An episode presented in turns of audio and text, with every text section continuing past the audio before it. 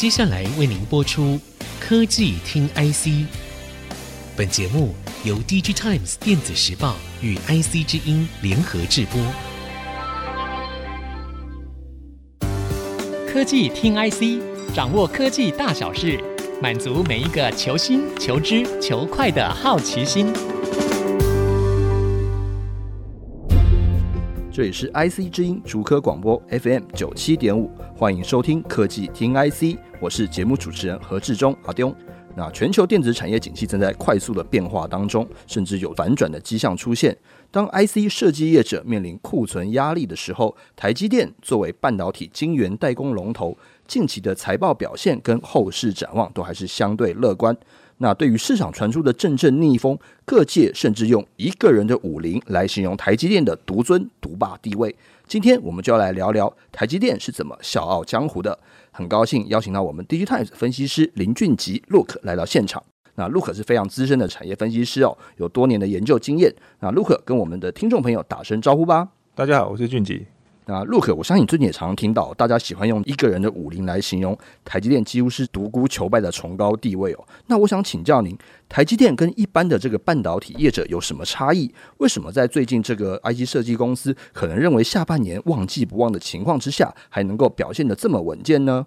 首先呢，要从整个半导体的运作，半导体产业的运作，你如果来看 IC 设计，他们要到啊，晶圆代工厂去调整所谓的投片的话，它有一个前置期啊，不是说哦，今天我跟晶圆代工厂说哦，我要调整投片，那明天就生效，或者是说这个月讲，下个月就可以生效。那通常是有几个月的前置期，所以呢，啊，这个就会在反映在整个晶圆代工厂的营收，或者是说对景气的看法，是会跟 IC 设计业者有一个落差。那第二点是这个营收的认列呢，是看投片的时候，就是说我这个投片投下去的时候，它实际上根据不同制成的需求呢，它可能呃一两个月或甚至是一季之后才会产出。那晶圆代工厂在认列营收的时候，是看这个晶圆已经做好的产出才有。那所以呢，当 IC 设计业者已经哀鸿遍野的时候呢，甚至很多营收就直接看出它已经不好，或者是说它展望哦已经不佳的时候，那其实整个的啊、呃、晶圆代工产业呢，其实要来。看营收的话，反映到它的营收的话，那其实都还有几个月的落差。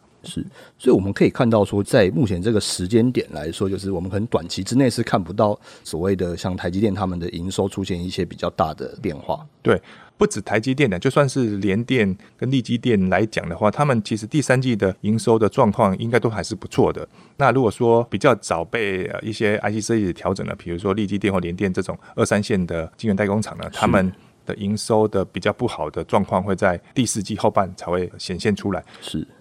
所以呃，如果以联电来讲。它其实它的年度的财测目标应该都还做得到，哦，而且我觉得可能是呃高标会达成。那台积电就更不用讲了，它已经是不只是高标会达成，先至甚至已经告诉大家它它超标了嘛，因为它其实手头上现在的第三季的投片都已经排好了。那对台积电来讲，它可能营收整个跟投片大概有一个季度的落差。那第三季的产能利用率如果都很好，那它第四季营收就不会有问题。所以台积电。呃，这个一个个人的武林可以走得更久。了解。那我们也看到说，好像那个最近有很多大咖的 IG 设计公司，还是有很多的新产品在准备当中。那么，是不是台积电也是会相当的程度受惠这样子的一个状况？对，对台积电来讲，如果说以呃年度来看的话，它主要较大的订单就是说，呃，明年有，那今年啊、呃、没有的，大概是像高通的手机旗舰晶片，它这个大概会是在第四季的时候在台积电投产。那明年第一季的时候开始认列营收。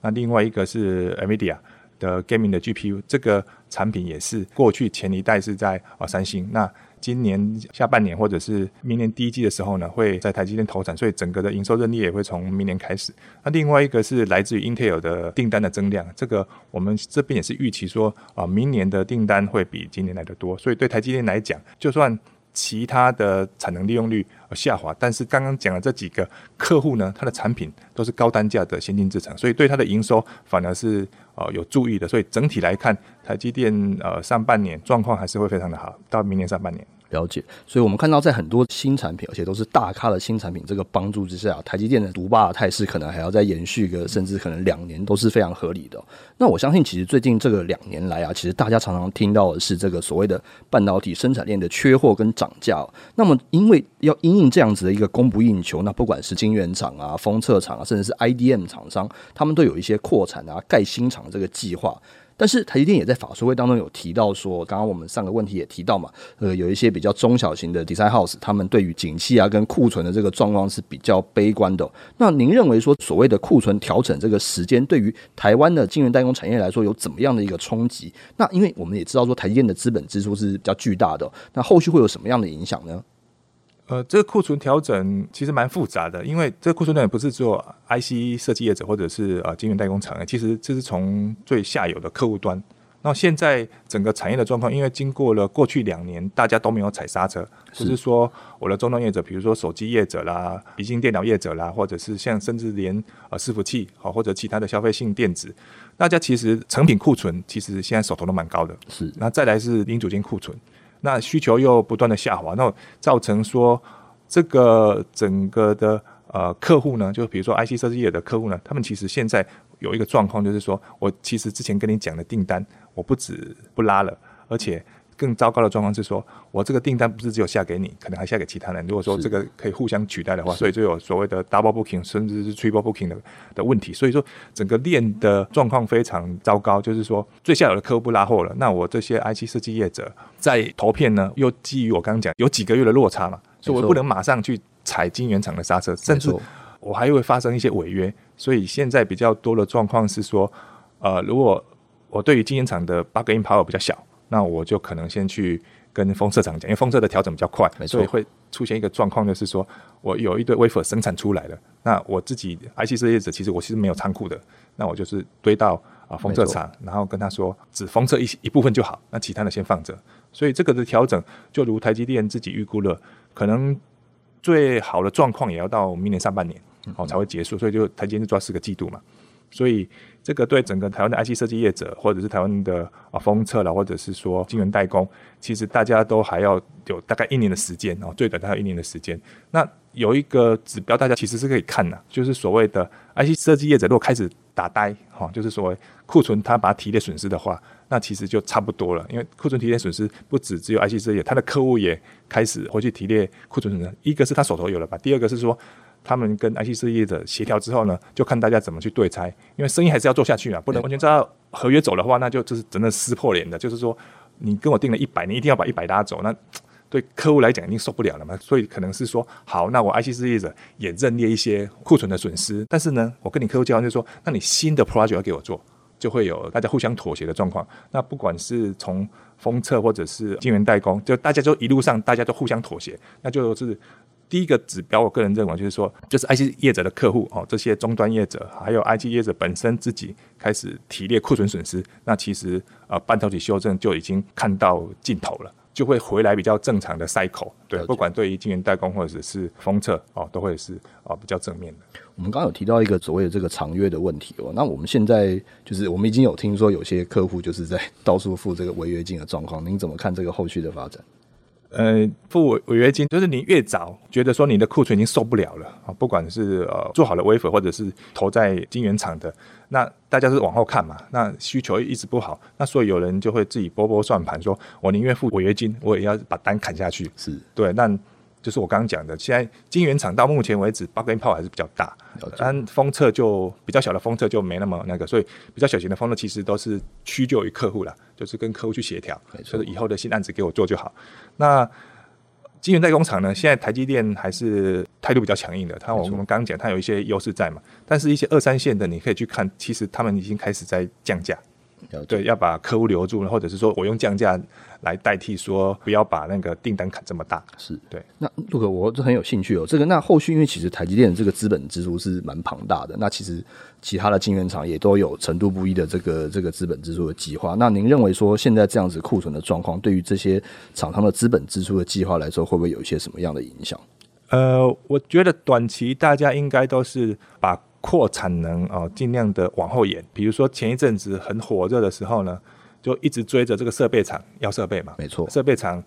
其实设备厂本身也受到整个半导体的供需的产短量的关系，他们想要做出一些产品呢，他们也会自己面临说啊，我需要的设备里面其实有一些 IC 晶片我也拿不到，或者不够，所以他们也是被追着跑。但是最近几个月，如果去有去业界跑，就会发现这些设备厂都说，啊、呃，现在客户都不会来追设备了，是，甚至客户来跟设备厂说啊，这些东西呢，先不用早这么早送进来。但是设备厂都说啊，可是我已经做出来了，那会发生什么状况呢？设备厂的设备送到晶圆厂或者是说封测厂之后呢，这些晶圆代工厂或者是呃封测厂呢，他们就不去验收。就说好，我可以先收着，但是我不验收，不验收会有什么好处？就是我在财报上就不用开始去认列折旧摊体。了解啊，我机器单也不动，因为我现在产能利用率都已经快要下滑，所以我不用急着扩产了嘛。所以，但是我机器我可以先收没关系，所以会发生一些啊，设备厂可能已经出货了，但是营收认列要拖到明年。对，所以跟大家短期之内的啊产能扩充会放缓，但长期来讲，很多大家做比较多年的 plan 的。可能会延个半年一年，但是实际上最后还是扩产还是会做，但可能规模会看整个经济状况去做调整。所以我们看到就是说，像现在大排队的这种景象已经没有那么热络了，那可能时间上面会有一些稍微往后推迟的一个现象。那我们上面这一段呢，我们从台积电的体质啊、半导体库存去化这些现状，然后来稍微聊了一下这个半导体制造的一些市况发展跟后续的展望。那我们稍后呢也会继续聊聊相关的话题。广告过后马上回来。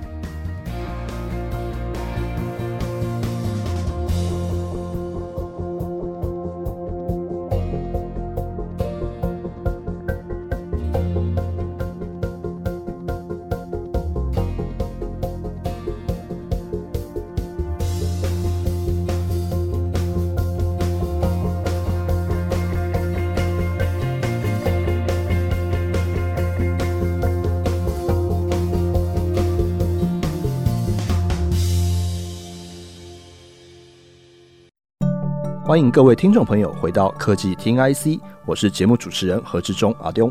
那我们的节目呢，除了在 IC 之音官网 AOD 可以听到之外，大家也可以上 Spotify、Apple Podcast、Google Podcast 搜寻科技听 IC。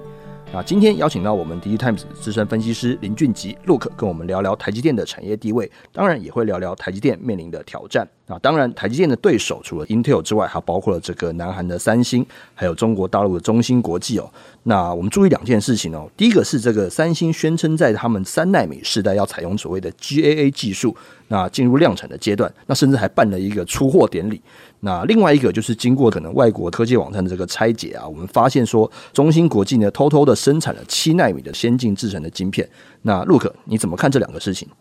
哦，三星刚好在七月二十五号啊举办了一个前所未见的出货典礼，就是 GAA 哦三纳米的晶片的出货典礼。那其实我们都知道，在晶圆代工业呢，一向都是要非常的低调，没错，就是说客户可以宣称说他的产品用了哦某某家啊晶圆代工业者的。某某制程是，但大部分都是等客户讲的，没错。那我呃台积电就随着得到客户的允许，我就低调的发个新闻稿而已。那这种大规模的，然后还要办记者会呢，还要各事业的大头出来哦拍拍照，这个是非常少见的。那非常少见呢，我们大概可以归纳出呃一些呃原因啊，大概就是说，其实呢，三星的 GAA 呢，并不是真正的量产，是哎，它可能是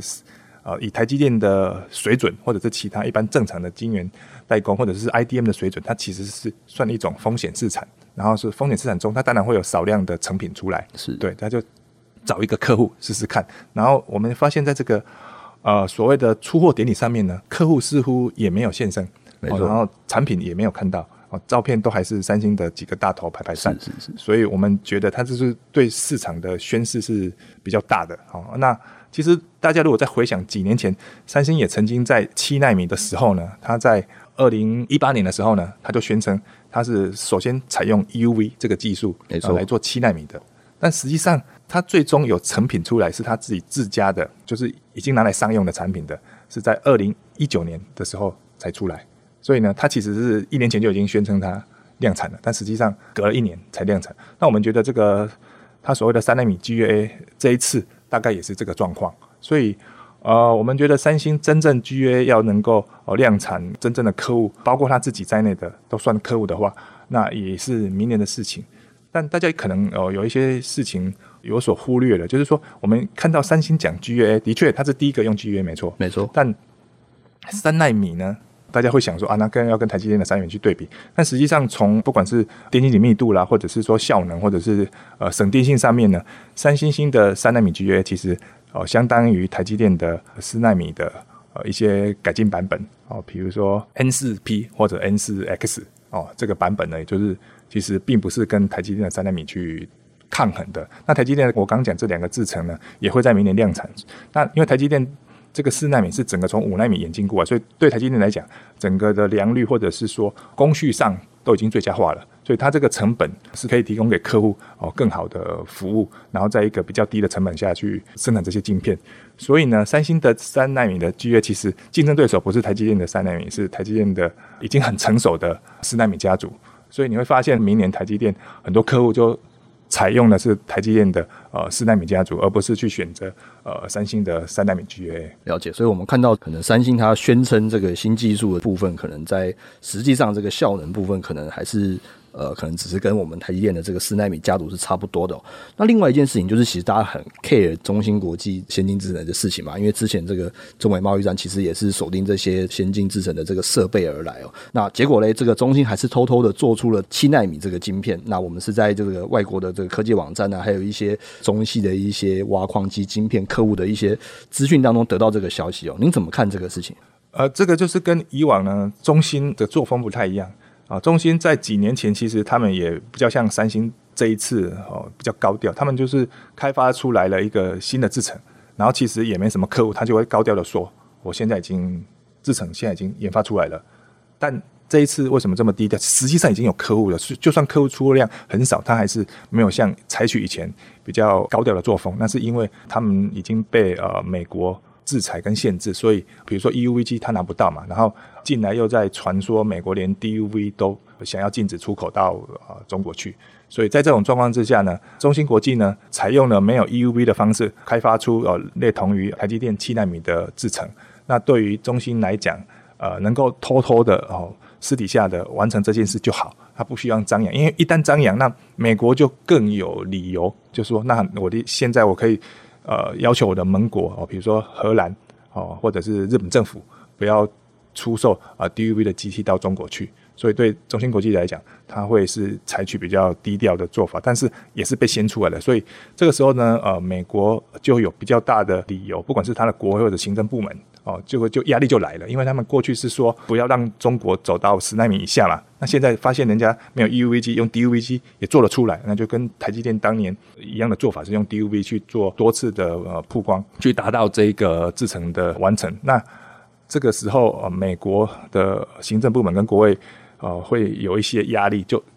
本来可能没有要禁止 EUV，那现在已经有更大的理由禁止 EUV 出口到中国去。了解。好，我们刚刚讨论了三星跟这个中芯国际的状况啊，我们回到台积电。那台积电去美国建厂这个事情呢？因为我们其实知道，现在中美贸易战啊等等大环境的各种变化之下，其实去美国这件事情其实很受到各界的这个关注哦。那有一派的说法是这样子认为，就是台积电去美国建厂是一种缴保护费的一个举动，那甚至可能是一个赔钱的建设。那台积电的竞争对手像 Intel 啊，其实也是呃非常积极的想要取得来自于美国这个法案的补助。那最近美国要通过晶片生产法案这件事情，那这件事情是有没有办法帮助台积电降低在美国设厂这个营运的压力呢？呃，这个因为美国的晶片补助法案呢，呃，它其实是没有去排除说非美系厂商不能去申请补助吧，所以说呃一视同仁，你只要愿意来。啊，美国设厂，然后达到一定的条件都符合这些，就都可以来申请。所以呢，在有这种补助的状况之下，当然对台积电去呃美国设厂会减少一些呃营运上或者是资本支出上的压力，因为可能是补助个三成或四成之类，在资本支出啊好。另外还有一些租税的投资减免啊，这个都一概适用。所以对台积电来讲当然是好事，但。其实很多事情大家都嗯看这些事情都只看台积电，但是就算没有这个法案哦，有不管有没有这个法案的状况之下呢，在美国呢，不管是 Intel 或者是 Global Foundry 或者三星或者台积电，其实大家的竞争的立足点都差不多，因为大家会面临一样的新建成本、一样的人工成本。当然每个州不一样嘛，但是如果以整个美国的市场来讲，这些都是存在的，不是只有针对台积电的。是台积电当然。大家想的都是说，那台积电在台湾的成本比较低，那在美国成本比较高。可是你要先去想想，台积电这些竞争对手为什么他们在成本比较高的状况下愿意去美国设厂？除了补贴之外，另外一个是整个美国是希望半导体制造在美国重新兴盛起来。那美国呃政府或者是美国产业界其实很有很多手段去呃让生产啊留在美国。就是说，如果台积电不去的话，啊，这部分的生意可能就被三星或者是 Intel 拿走。所以，这个很多事情我们要从哦、呃，大家在同一个地方的竞争去看这件事。那当然啊、呃，这个地缘政治也有关系。然后有这个补贴，当然对每一家都好，不是只有对台积电的来讲。所以，这个就又回到一个比较实际上营运面，就是说，在这个大家立足点都差不多的状况之下，现在有了补贴，大家的成本都降低。哦，那。大家比的就是真材实料的，一样是各家自己的制程的开发，还有整个营运的控管的呃能力。了解，所以我们其实看到说，这个事情到最后还是会取决于这个公司本身的这个竞争力了。那不管是在制程技术啊，或者在工厂管理等等这些部分。那我们今天很高兴，如果可以参加我们今天针对台积电跟晶圆代工产业的一些变化的讨论哦。那我是何志忠，我是俊吉，谢谢大家。下周同一时间我们再会，拜拜。本节目由 D J Times 电子时报与 IC 之音联合制播。